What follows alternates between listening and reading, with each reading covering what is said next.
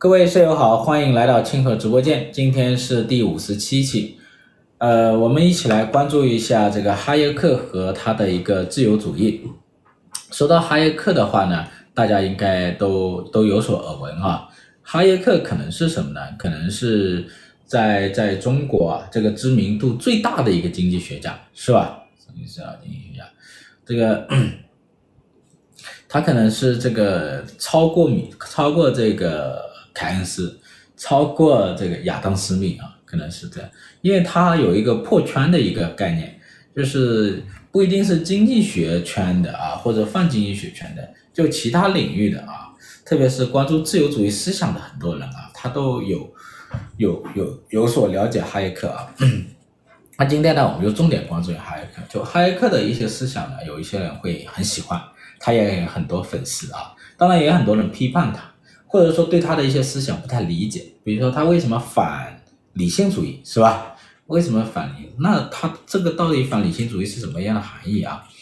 就哈耶克为什么执着于什么呢？自由主义的一个一一个主张啊，成为这一种斗士。他为什么会成为这种斗士？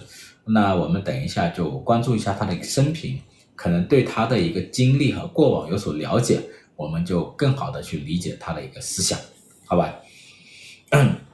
那先看哈耶克他这个这个出生哈，他大概是这这个他出生自一八九九年，一八九九年差一年就进入到什么？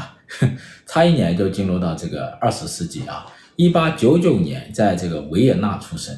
所以为什么我强调他这个时间点和这个地点呢？因为这个时间点和地点非常的重要啊，非常重要。就就哪怕其中有一个不一样，情况可能都不太一样。如果他是一八九九年出生在纽约，情况可能也不太一样了。包括出生在伦敦啊，他都不一样的。那他又出生一八九九年出生在什么？出生在维也纳。嗯，这个时间点，也就是说一九零零年前后。我之前说过，这个十九世纪末二十世纪上半叶这段时间啊，是这个反自由主义的一个大潮。反自由主义大潮有哪一些呢？比如说这个。民主主义、进步主义是吧？国家主义、社会主义啊，还有这个这个凯恩斯主义啊，这些都是反自由主义大潮。但是维也纳这个城市又比较特殊，它这个城市呢，它这个当时是欧洲大陆的一个文化中心啊，除了巴黎，然后就是维也纳，就是奥匈帝国的维也纳啊，那个时候是一个文化中心。比如它的音乐很发达是吧？文化很发达，然后呢，它是有很多什么？很多来自不同国家的这种这种人，然后他会形成一种什么世界公民的一种意识，超民族主义、超世超民族主义、超国家主义，他有一种世界主义的思想啊。因为我们说这个自由主义的这个气氛会比较浓一点。这个哈耶克呢，他就出生在这个地方啊，他的家族啊其实还不错，就在奥匈帝国时期啊，他的家族是当地的一个贵族啊。他的父亲其实是一个什么技术官员，对植物学研究。因为他的祖父是一个什么生物学家，然后呢，他的外祖父呢是一个经济学家，也是当地的一个富豪啊。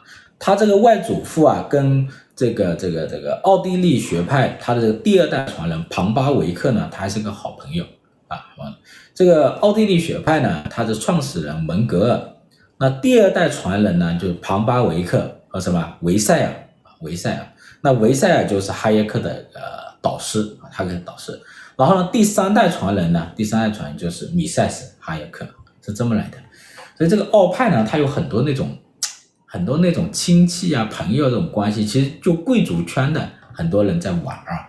你比如说这个维塞尔，这个维塞尔就是门格尔的女婿啊，门格尔女婿啊。然后这个哈耶克上学的时候啊，成绩就不太行。跟凯恩斯不能比啊，凯恩斯是典型的学霸，上的是贵族学校。哈耶克呢，虽然上的也算是贵族学校，但是呢成绩不行。除了他这个祖传，祖传是什么？祖传是生物学啊，他的这个祖父就是生物学家，生物还不错之外，像什么拉丁语、数学、希腊语都不行啊，都不行。然后，然后哈耶克十五岁的时候呢，他就什么？呃，他就。这个就是一战爆发，一战就爆发了。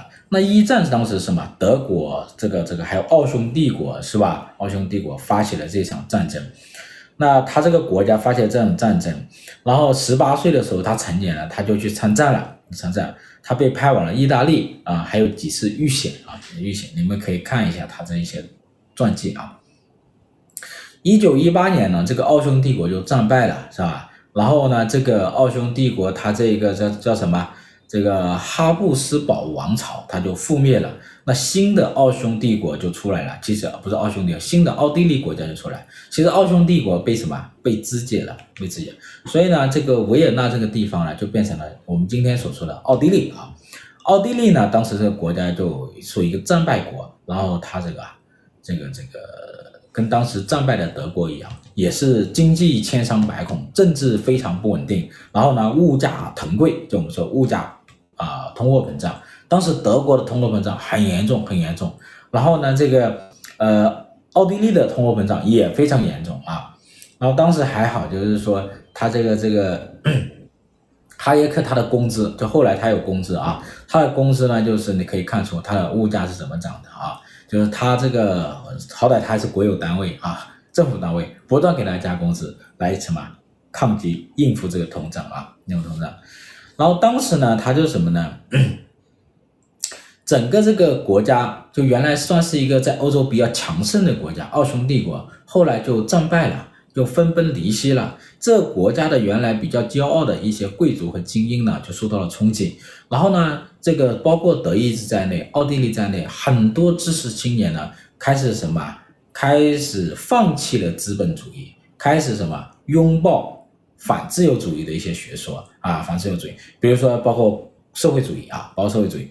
所以当时呢，你看这个呃德国呀，这个奥地利啊，这个匈牙利这些这些地方呢，都开始成立一些什么呃共产主义的一个政府啊，那政府。然后呢，正好这个时候一苏联又成立了，所以当时整个这个欧洲的这个中部和东部啊，都是什么？倾向于社会主义，倾向于社会主义。哈耶克在这个时候呢，对社会主义呢，他也有好感啊，主要就是废边主义了啊，废边主义。然后呢，他就进入了这个匈这个这个维也纳大学学习。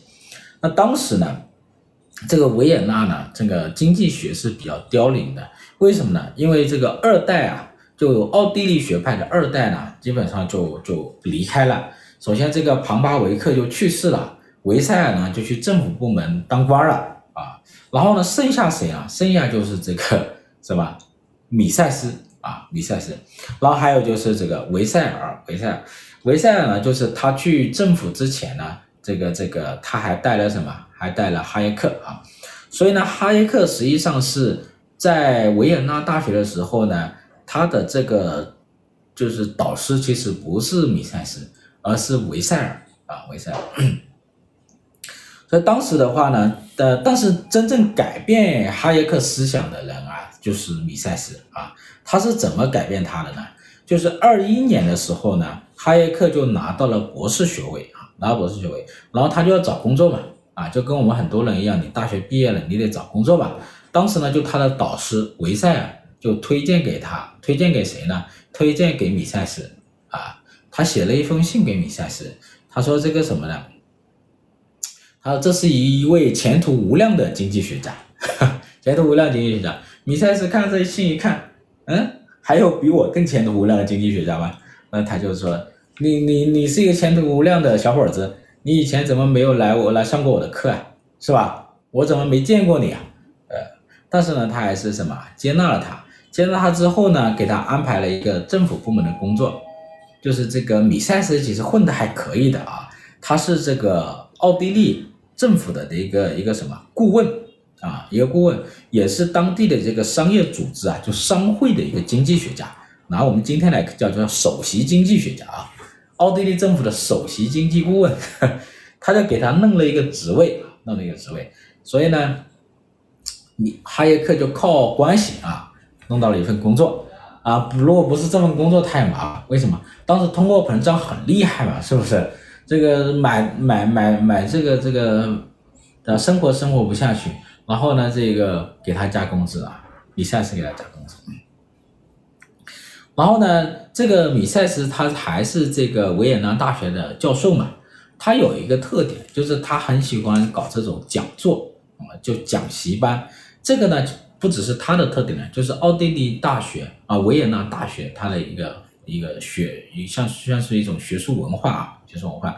然后呢，这个讲座呢，其实是蛮丰富的，很多人参与啊。哈耶克在这里面呢，其实真正的学到了知识，也改变了什么？改变了他之前的社会主义思想和信仰。然后呢，彻底的转向了米塞斯所倡导的这个自由主义啊。这里面有一个很关键的，就是关于社会主义经济核算啊这篇文章以及一个论战啊，就是。米塞斯呢，他在他写了一篇文章，叫《社会主义经济核算》，大概是二一年写的啊。然后呢，他为什么写这篇文章呢？他其实是在什么，在反驳呃当时的社会主义经济体系啊。就是我说当时就是十九世纪末到二十世纪上半叶，其实这一种思潮很盛啊，很盛。然后呢，很有意思的是什么呢？就是最先从学术上提出社会主义计划经济的。并不是这个苏联的这些计划经济啊，也不是后来的这个兰格啊，不是这些经济学家，而是谁呢？而是这个传统的新古典主义经济学家啊，比如说帕累托，帕累托最少最早提出这个理论上提出这个这个社会主义计划经济体系，他从这个瓦尔拉斯的这一种呃均衡理论去推导，认为。通过设立一个这个中央计划部门，是可以实现这个计划分配，同时实现经济均衡的啊。最早是他们提出来的，为什么呢？等一下我来说啊，我来说，最早是帕累托提出来的。然后呢，跟这个时候兰格应该还才几岁啊，才几岁。所以这个时候呢，这个米塞斯就写一篇文章，二一年写一篇文章，就是就是反驳他啊，反驳他。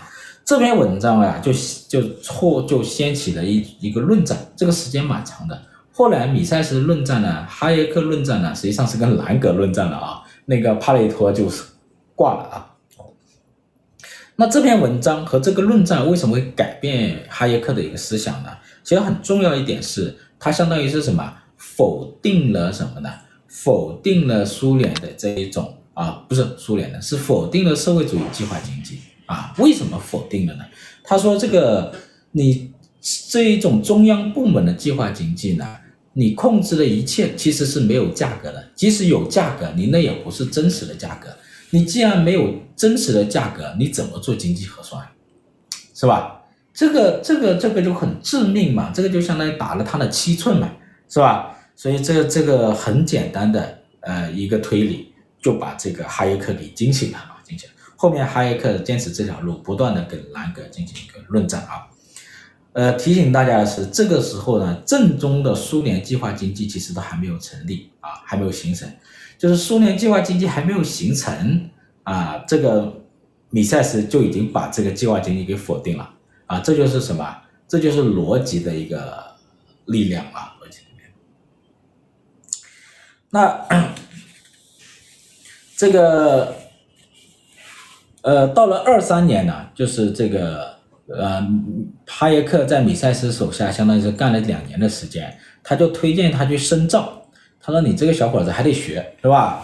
啊，还得学，就派他去这个纽约大学，美国纽约大学，他就去深造。当时呢，这个通信不发达，他去了纽约之后呢，联系不上接头人，是吧？然后这个口袋里没钱了，只有二十五美元，二十五美元，现在听起来也蛮多的啊。”在那个时候啊，也蛮多看见，但实际上呢，没多少钱了，他就什么，他就去餐厅里洗盘子啊。后来又联系上了这个纽约大学这个教授，所以呢，他就在那做助理啊，做助理，研究什么？就研究货币和商业的一个波动。当时啊，他去的时间点很好，就二十年代呢，正好是美国经济啊快速发展的时候啊，快速发发展的时候，他就在观察美国经济怎么发展那么好，但是呢。欧洲经济那个时候不好，尤其是什么英国的经济。一战之后，英国经济是十来年的萧条，但是呢，美国经济在那时候迅速的发展。当时欧洲人，尤其是英国人，担心啊，老美让你这么搞下去啊，啊，不叫老美，叫小美啊，小美让你这么搞下去啊，你都得超越我了是不是？你都成老大了，是吧？超越英帝国了。所以当时呢，英国人蛮焦虑的。但是呢，哈耶克呢，他是蛮睿智的。他说啊，这个美国这一种二十年代那个时候的经济狂奔不行，不可持续。他为什么？因为他很多是靠信贷驱动的啊，信贷驱动。所以这个时候呢，他也边研究啊，逐渐形成了一一种啊一种理论啊，一种理论。这个理论呢，就是哈耶克、米塞斯共同创立的，叫商业周期理论啊。商业周期理论也蛮有意思的哈。二四年呢，就是学了一年，在那边就是做助理做了一年，哈耶克就回到了维也纳。回到维也纳干啥呢？就是他说美国那种研究所挺好的，他说我们要不也搞一个研究所？就跟他的师傅说啊，这米塞斯一听可以啊，是吧？那米塞斯这个人能量大，政府关系强，是吧？他就找了一些人资助，拉投资嘛，拉投资，然后就给哈耶克创办了一个叫奥地利商业周期研究中心，是吧？不容易啊，是吧？然后让年轻的哈耶克担任了第一任所长 啊，第一任所长，所长，米塞斯担任副理事长。哎，这个呢，这个这个老师对他挺好的啊。那哈耶克也挺争气，是吧？既然搞了这个所，总要出点成绩嘛。是吧？总要出点成绩，然后他就对这个商业周期进行个研究，就写了一篇论文，叫《货币理论与商业周期》。货币理论与商业周期呢，是商业周期理论的啊，这个这个成果啊，最重要的成果之一啊。然后呢，凭着这篇论文，他们就创立了商业周期理论。同时呢，这个哈耶克呢，也拿到了维也纳大学经济学的编外讲师的这一个职位啊。然后很重要一点是，就凭着商业周期理论呢，哈耶克啊，在经济学历史上啊，也有他的一席之地啊。他这个还蛮有意思的啊。就商业周期理论呢，说的就是什么？说的就是这个从货币政策的角度来看商业周期，来看这个经济的一个波动。那经济为什么会有周期呢？那商业周期理论它就会说，米米塞斯哈耶克认为就是货币政策。对对这个经济的波动产生了重要的影响。它结合了什么？维克塞尔，结合了维克塞尔的叫这个这个累积过程理论，其实就是什么？就是就是货币政策，它的核心就是利率啊。那今天话来说，就是当这个商业银啊，当这个中央银行它的一个政策利率啊，它如果是低于自然利率，就是我们这降息降得太低了，降得太低了，那自然就是什么？借债会借借借贷就会便宜嘛，那就会刺激这些企业借贷，刺激起来，然后就开始扩张，扩张投资，投资一些什么高阶资资产，就是一些比如说呃一家房地产企业啊，当时他觉得他获得了这个这个资本便宜，他就开始想着什么造汽车是吧，造火车啊，造航天飞机啊，就是这个这个的开发什么开发北极。就会什么开发雅鲁藏布江，就是这些远期投资，他就敢去投资了啊，然后这，那你这个远期投资投的很多，周期很长，资本规模要很大。那当当央行要加息的时候，就加息有时候又加的蛮快的。比如说这个商业银行啊、呃，这个央行加息，它可能会使它的这个利率啊高于什么自然利率。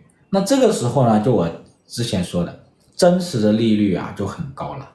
啊，真实的债务负担就非常高了，然后这个远期的投资就收不回，这个时候还没盈利了，然后呢，你借债的成本又变得高了，那这个资金链可能就断裂了，然后就不得不什么，把这个远期的这个资本给什么给剥离了啊，给剥离了，所以这一点是蛮蛮有意思的啊，蛮有你剥离就是变成一个市场出清啊，所以说这个这个 有人说他这个理论呢叫预测了大萧条啊。我觉得不叫预测大萧条吧，更准确说应该叫解释了大萧条啊，解释大萧条，或者说解释很多经济危机啊，因为很多经济危机呢都是由什么央行的不当的政策导致的。我之前写过一篇日本的啊，我我们有一个这个课程《日本经济简史》啊，第四讲其中有个叫日本的这个历次的经济危机跟日本央行的货币政策之间的一个关系。大家可以看一下啊，在就在我们的这个平台里啊，我们学习平台里，日本经济简史，其中就有一讲啊，就日本的经济政，日本的货币政策如何引发它的经济危机啊。所以这一点呢是了不起的。就今天我们这个到了今天，很多这一个这个经济危机哈，它都都是什么跟这个央行的政策会有关系。你看这个次贷危机是吧？零七年次贷危机是吧？它是跟它有关系的。还有去年的这个大通胀也跟美联储会有关系的。好的，那我们就再看啊，这个就相当于这个什么呃，哈耶克呢就就地位就开始涨起来了，是吧？涨起来。然后呢，这个接下来呢就是呃，我我讲一个很重要的一个事件，就是呃。哈耶克大战凯恩斯啊！就我们之前有个就米塞斯大战兰格，我们有两门课程啊，一个百年论战之一，米塞斯大战兰格，关于社会主义的论战。那第二个论战就是百年论战，就是哈耶克大战这个凯恩斯，就关于国家干预主义的啊一个论战，蛮有意思的啊。理解了这两个论战呢，对于对于这种社会主义计划经济和国家干预主义会有很深刻的一个理解啊。我们这个有两门这个课程，你们可以学一下，好吧？那这个论战是怎么起来的啊？为什么会这个哈耶克会去挑战凯恩斯呢？啊，挑战凯恩斯是这么回事。这里面有个很重要的人物叫罗宾斯啊，罗宾斯可能。呃，中国中中国这个一一一些经济学爱好者会可能了解少一点，但是呢，你们只要学过经济学的人，应该都知道罗宾斯，因为现在对于经济学的经典的定义就是罗宾斯定义的。我们说经济学这个这个是什么？因为资源有限，人的欲望无穷，是不是？然后这个矛盾就存在了，所以我们需要怎么去解决这个矛盾，提高经济效率啊？所以这个罗宾斯最早就是他。这么定义经济学的啊，啊，这个是一个人才啊，他当时为什么会会会这个呃这个他他为什么在这里变得重要呢？是因为啊，他邀请哈耶克去挑战凯恩斯啊，这个是一个什么什么背景呢？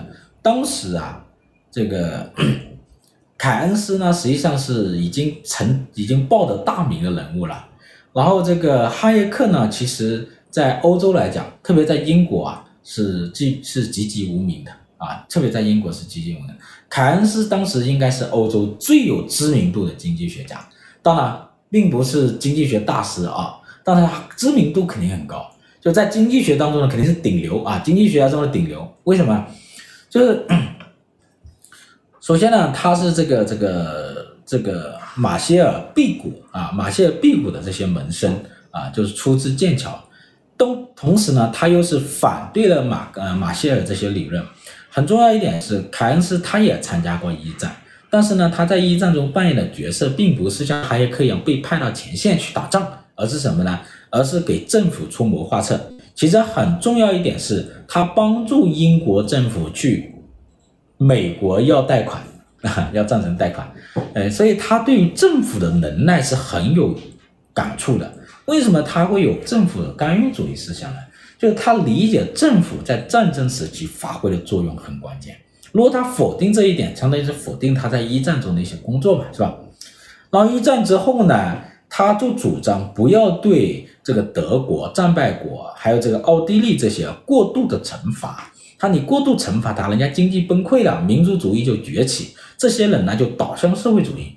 这个话听起来，这个战败国可舒服了，是不是？那个哈耶克他是在奥地利，他就属于战败国嘛，所以呢，他那个时候其实是崇拜凯恩斯的，对吧？崇拜凯恩斯。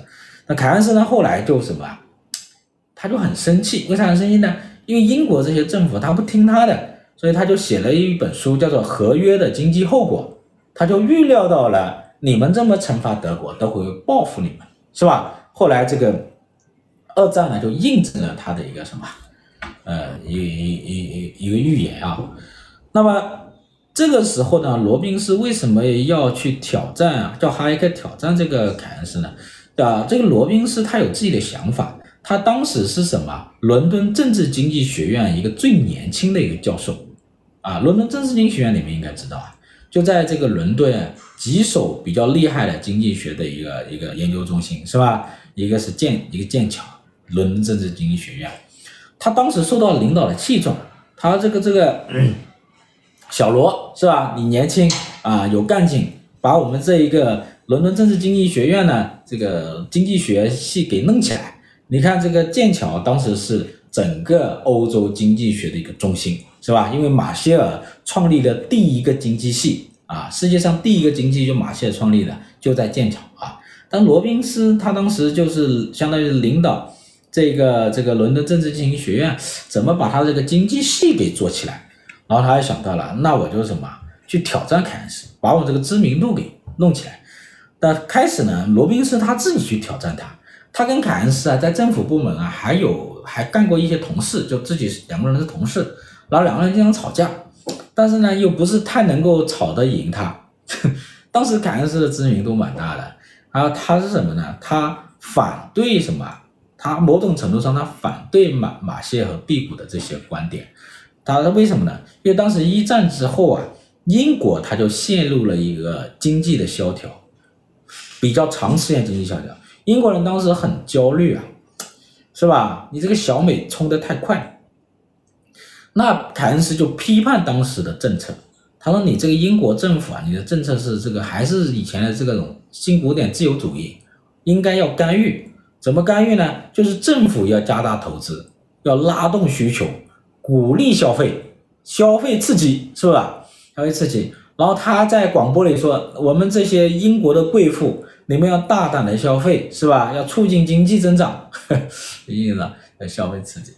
然后呢，他还说，你这个英国这个当时要恢复这个金本位，就是帮把英镑跟这个，就是跟黄金的这个汇率啊恢复到战前水平。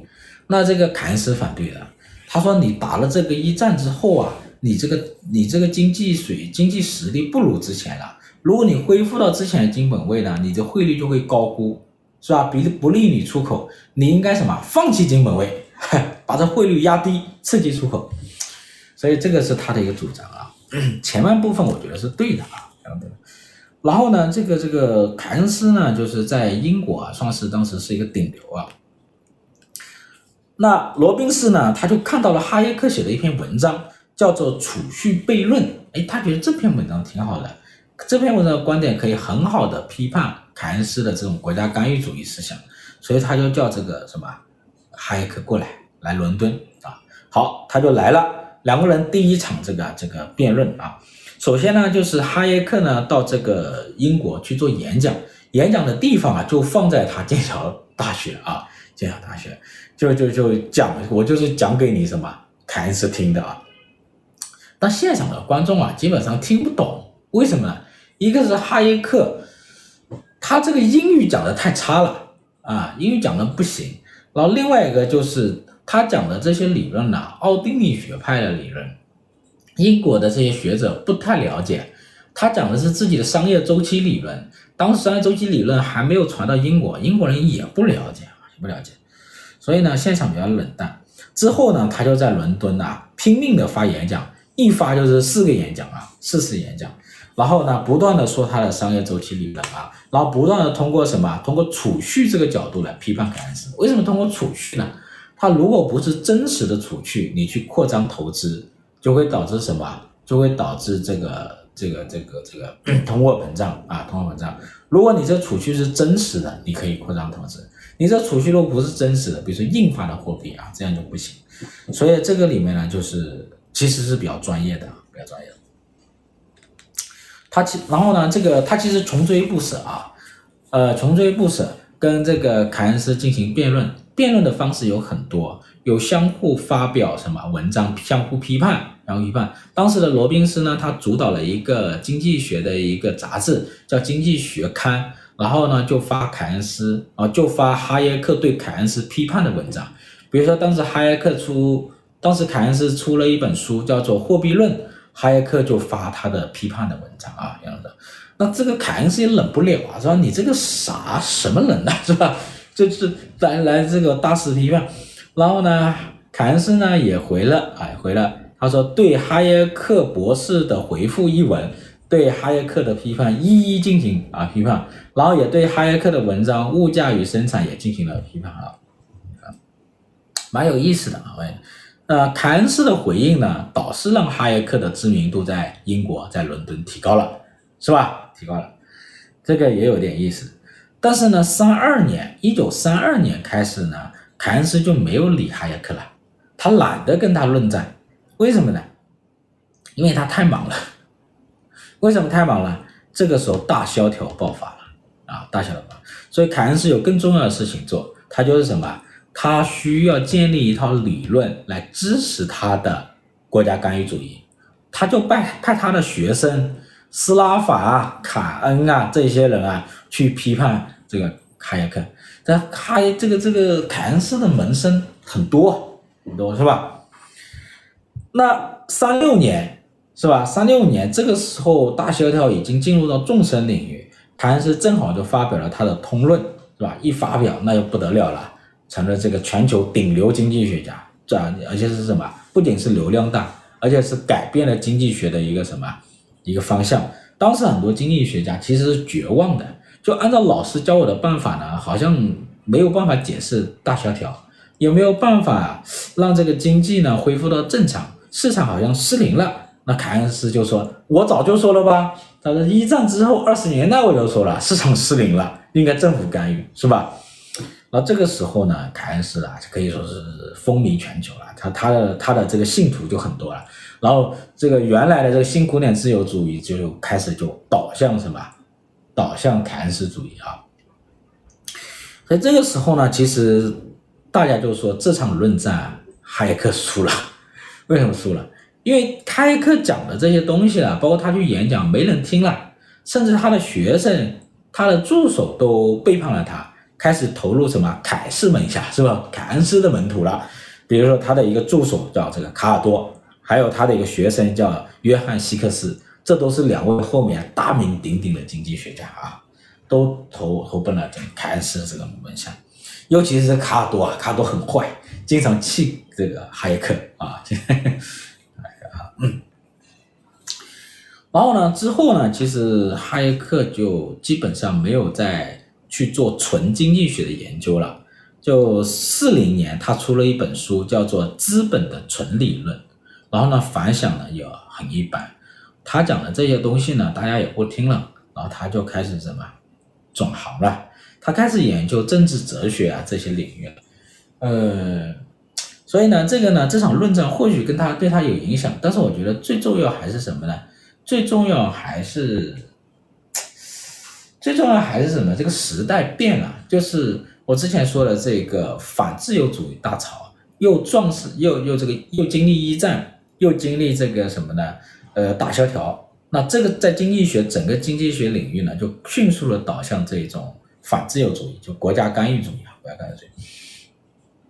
所以这个时候呢，凯恩斯就是哈耶克挺难受嘛，就是 为什么他们会这样？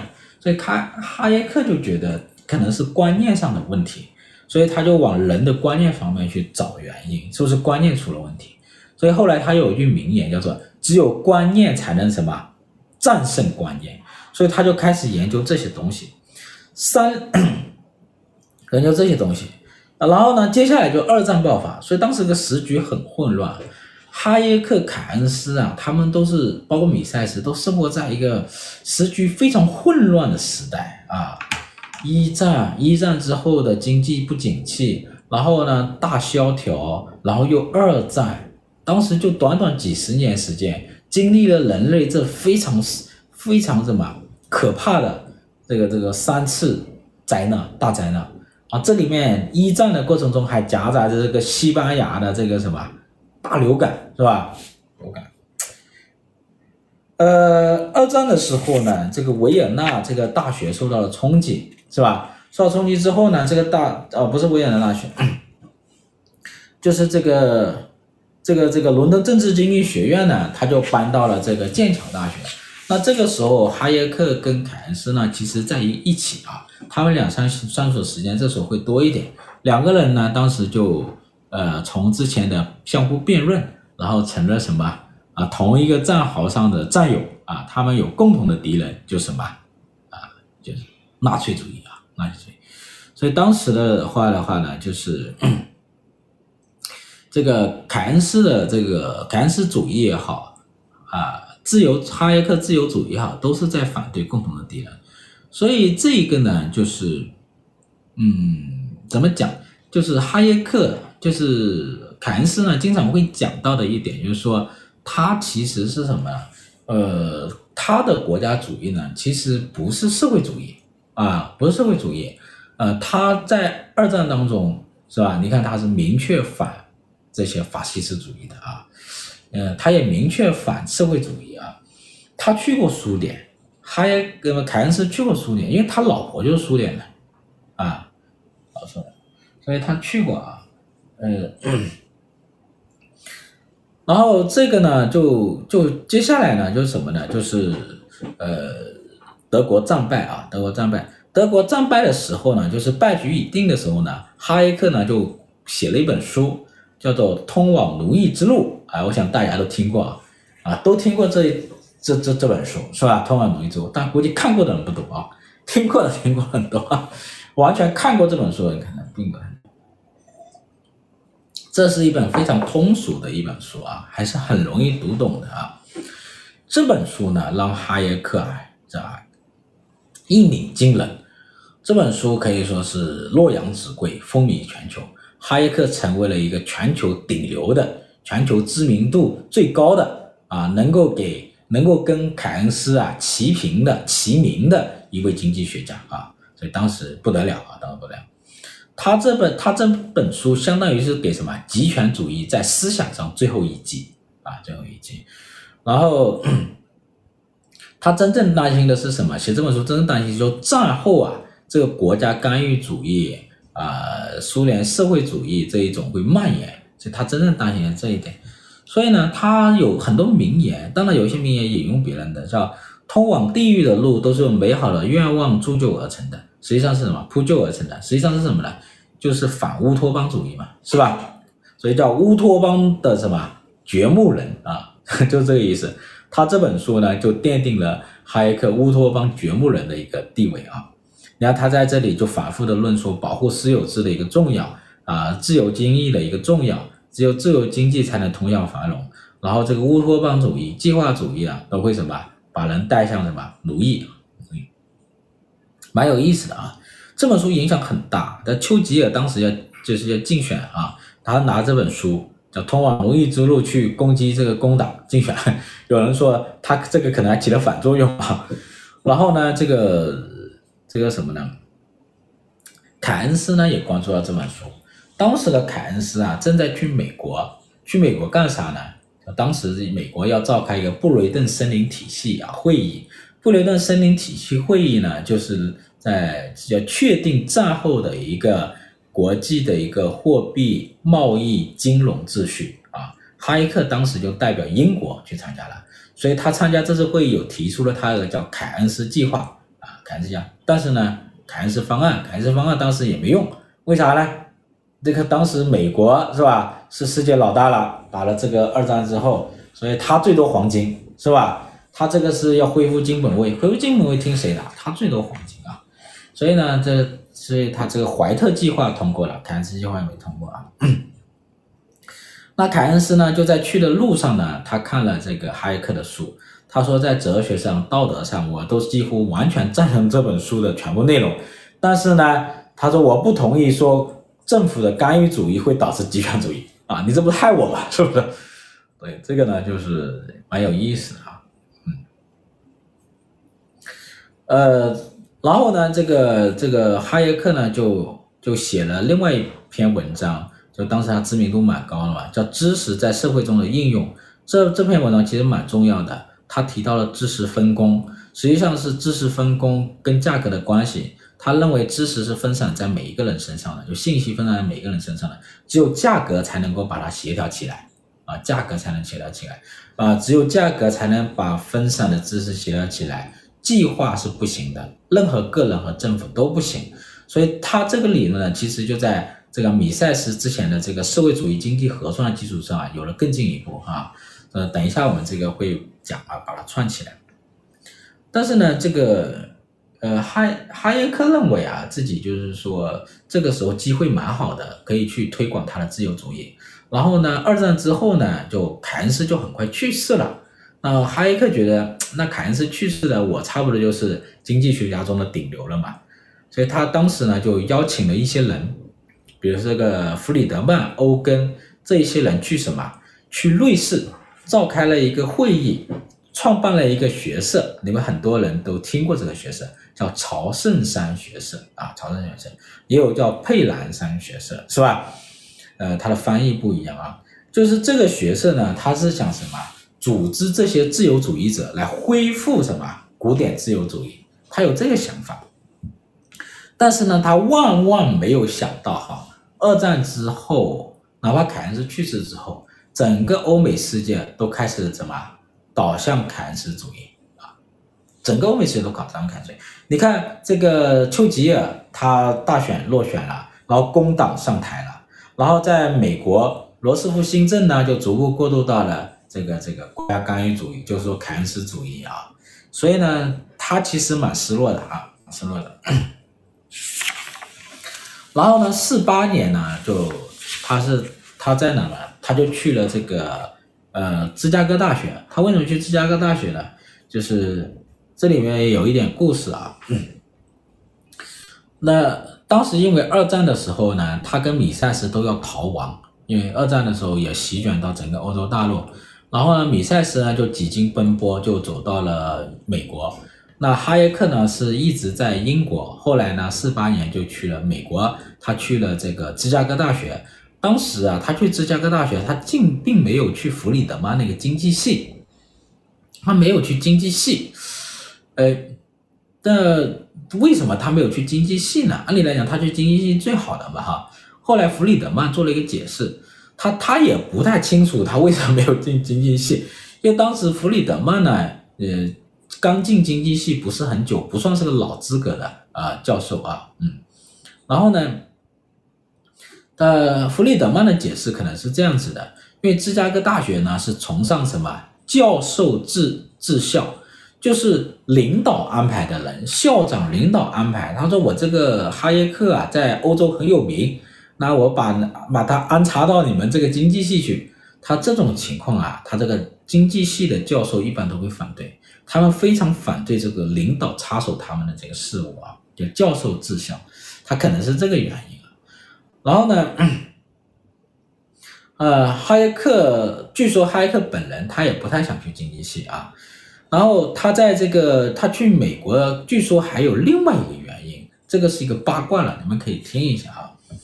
就哈耶克他之前啊，一直有一个青梅竹马的一个表妹啊，两个人因为什么原因没有在一起，那后来呢，到四九年啊，他就受不了了，他就跟自己的这个妻子离婚了啊，选择跟自己的表妹在一起，然后这个当时他是吧，他的压力非常的大。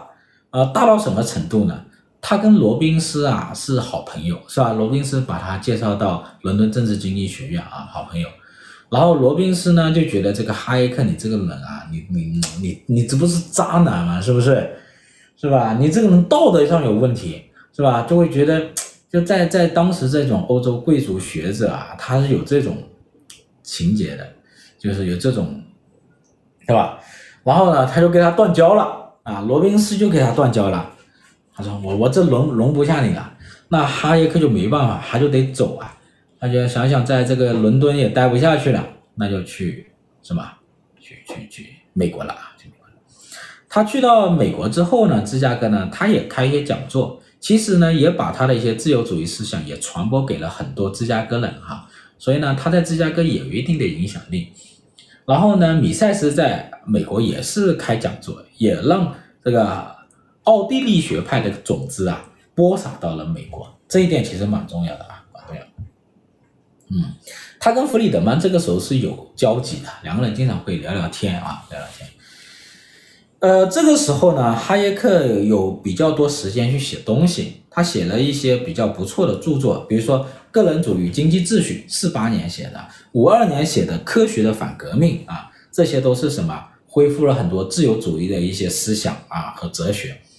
所以他这里面呢，就写的比较深了，从经济学跨入到一个自由哲学啊，从这个知识分工啊、价格体系啊，进入到一个这个主观主义啊、主观哲学，进入到一个反这个建构主义啊，他已经进入到这个层面了。特别是这个科学的反革命啊，他反对这个笛卡尔的理性主义，这一点就进入到一个政治哲学的一个层面啊。后来他花了很多时间写《自由宪章》，你们可以看一下这本书《自由宪章》啊。我的理解是，《自由宪章》是通往奴役之路的升级版本，它很厚，里面有很多什么引注，你可以看出啊，哈耶克花了很多功夫，他把经济学的内容、法学的内容，还有自由哲学的内容都加入进去了，而且翻阅了大量的文献，做了大量的引注。我觉得看看这个《自由宪章》这本书很厚，当你耐心耐心看完，精读。把所有的这些引注都认认真真看完，你的收获应该是蛮大的啊，的。但是呢，他这本书出版之后呢，反响非常的平淡啊，平淡。然后六零年，当时哈耶克已经六十一岁了，他就离开了芝加哥。为什么离开芝加哥呢？没钱了，两个家庭嘛。之前那个家庭他要寄抚养费，有孩子，这个新家庭对吧？又要，所以当时的教授也没没几个钱。所以呢，因为经济原因，所以他又回到了欧洲大陆，去了这个弗莱堡大学啊，弗莱堡大学。去弗莱堡大学，当时就是什么呢？就是应该收入高一点了啊，高了点。他弗莱堡大学之前听过我的客人知道啊，弗莱堡大学这经济系主要是瓦尔塔瓦尔特欧根建立的啊，但他欧根跟哈耶克是好朋友，就当时，嗯，当时这个谁，哈耶克。在这个这个这个这个维也纳大学的时候，他就经常开车去弗莱堡大学去找欧根聊天。那时候大家都还年轻，可以喝喝酒，是吧？撸撸串。呃，这个时候欧根已经去世了，嗯，欧根已经去世了。他在弗莱堡大学其实过得还蛮舒服的，比较亲近嘛，收入也也能支撑。他就写了《法律、立法与自由》这一本书，这又是自由宪章的一个续集，写得更加全面。包括法律是怎么诞生的，跟自由的关系，还提到了自自然法啊，自然法。然后在这本书里，他提出了自发秩序。自发秩序呢，应该是哈耶克思想的这一个巅峰了啊，就是在这一本书，就是《法律、立法与自由》啊这本书。这里面很有意思的是，就是我之前说的这个国家市场理论，哈耶克就在这里提出了，他说政府啊，它不最好政府，它不是最小化的政府。而是竞争最大化的政府，所以这里面对我的启发也蛮大的啊，也蛮大。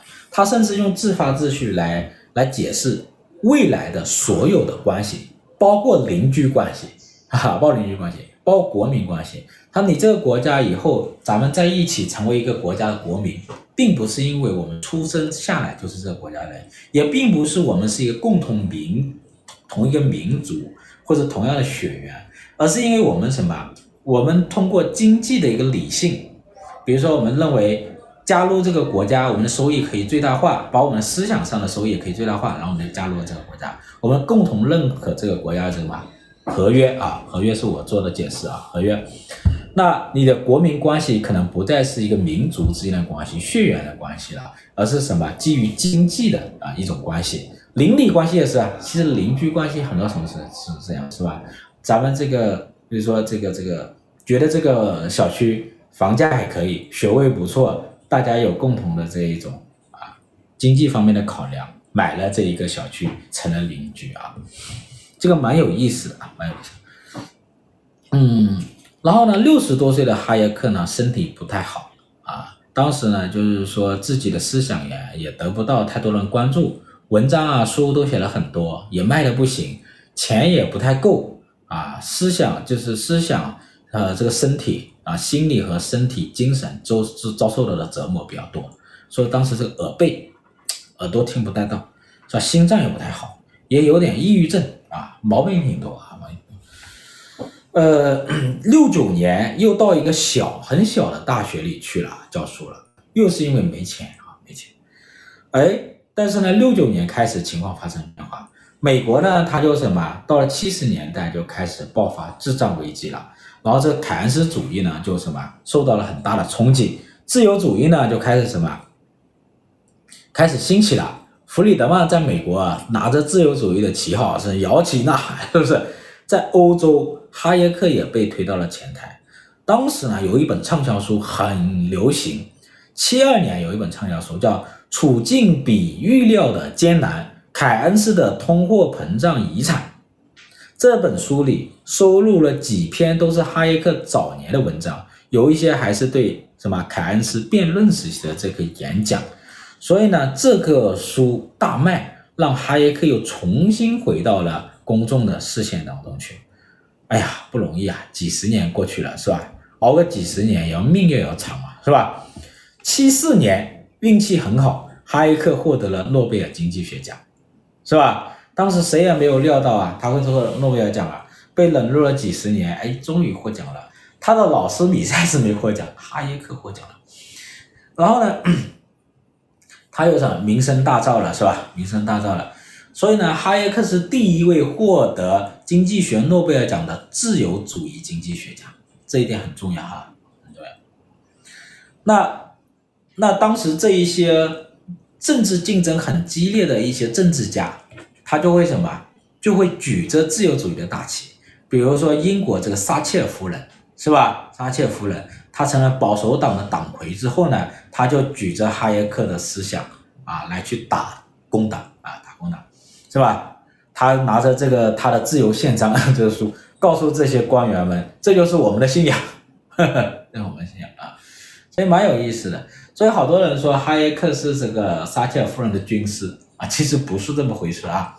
这个时候哈耶克很老了啊，然后呢，哈耶克什么，这个跟这个撒切尔夫人只见过两面啊，不是他的真所谓的军师啊。然后呢，七八年，这个这个这个他还在写东西。很奇怪的是，嗯，得了诺奖之后呢，他的身体状况又变好了，心情好了嘛，抑郁症也消失了，耳朵呢也更灵了啊。那七八年，他又写了一本书，叫《致命的致富》啊。这本书呢，就差不多他最后几年写的比较重要的一本书了。那这本书呢，他就把之前的一些呃后后面这些年提的一些理论，包括自发秩序，呃反这个笛卡尔理性主义啊，又重新说了一遍啊。包括呃包括这个反这个建构主义啊。但这本书呢，其实他没有超越之前的这些理论啊啊。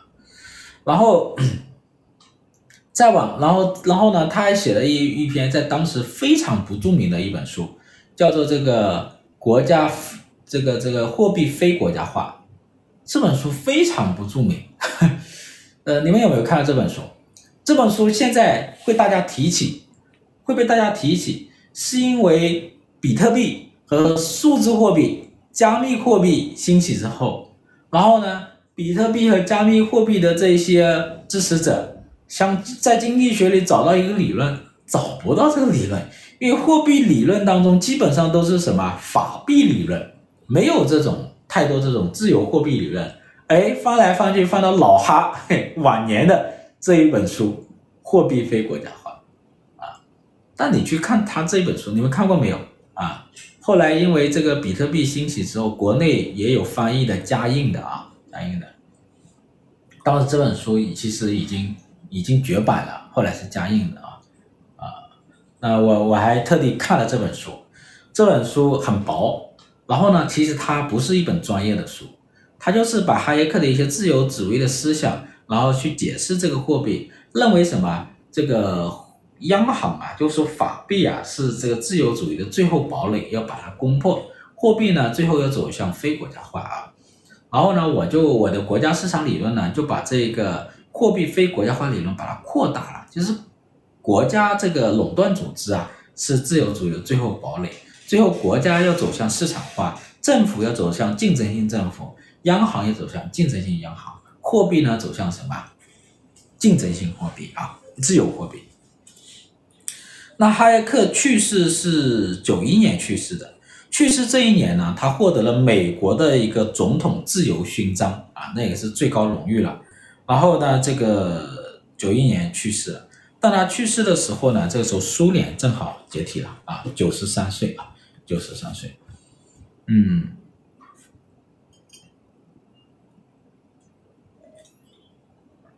蒙代尔的货币去中心化理论，呃欧元，不是这么回事哈。蒙代尔的这个欧元这个理论是叫区域货币理论，不是去中心化，反而是一个什么更大的中心、更强大的央行啊，这一点不要搞错了啊。那这就是哈耶克的一生。就我说，哈耶克其实他蛮幸运的，他这一辈子呢，首先呢，他遭遇一些不幸，跟凯恩斯那一代人一样，经历了早年经历了这种一战大萧条和二战这种混乱。同时呢，他早年又处在一个什么呃反自由主义的大时代，他要面临计划经济啊、社会主义的斗争、民族主义的斗争、凯恩斯主义的斗争，其实蛮不容易的。但是呢，他又为什么说他又是幸运呢？他的命长啊，活了九十三岁。你看他反对的一切，最后都都看到了他，是吧？至少他有生之年看到了他们分崩离析啊。你看，德国倒台了，纳粹主义倒台了，是吧？然后呢，七十年代的这个智障呢，也宣告凯恩斯主义当时的破产，至少当时的破产啊。然后呢，这个苏联是吧？九一年也解体了，所以呢，最后呢，他也是什么？相当于是如愿的看到了他所反对的一切啊，倒下了。他的这一个思想呢，很难去概括为一个完整的，或者说。这个比较严谨的一种理论，你比如说弗里德曼，他有很严谨的货币主义，是吧？这个这个这个价格理论，但是呢，哈耶克不一样，他有很多那种就是哲学的一些思想啊，比如说这个从主观主义到信息分工，再到自发秩序，再到这种自由价格，再到开放性社会，再到我刚才说的货币非国家化。其实它很多东西它并不严谨，但是呢，它散发出很多觉得难能可贵的东西。就是它始终在自由的这一个思想上不断的深入的思考，它也给经济学的一些，嗯，就是过度追求这种实证分析的这一种学术界哈，增添了一些东西。我觉得至少增添了一些。这个种学术界里最匮乏的一个思想的温度，啊，思想的温度啊，新的观念以及可能性啊，我觉得这个是蛮好的啊。哎呀，哈耶克讲的比较多，你看上次这个亚当斯密讲了四十来分钟，哈耶克居然讲了一个小时，是吧？可能嗨客的什么信息量比较大，是不是？信息量比较大，好吧。大家聊一聊吧，嗯，还有十来分钟，我们可以聊一下，好吧？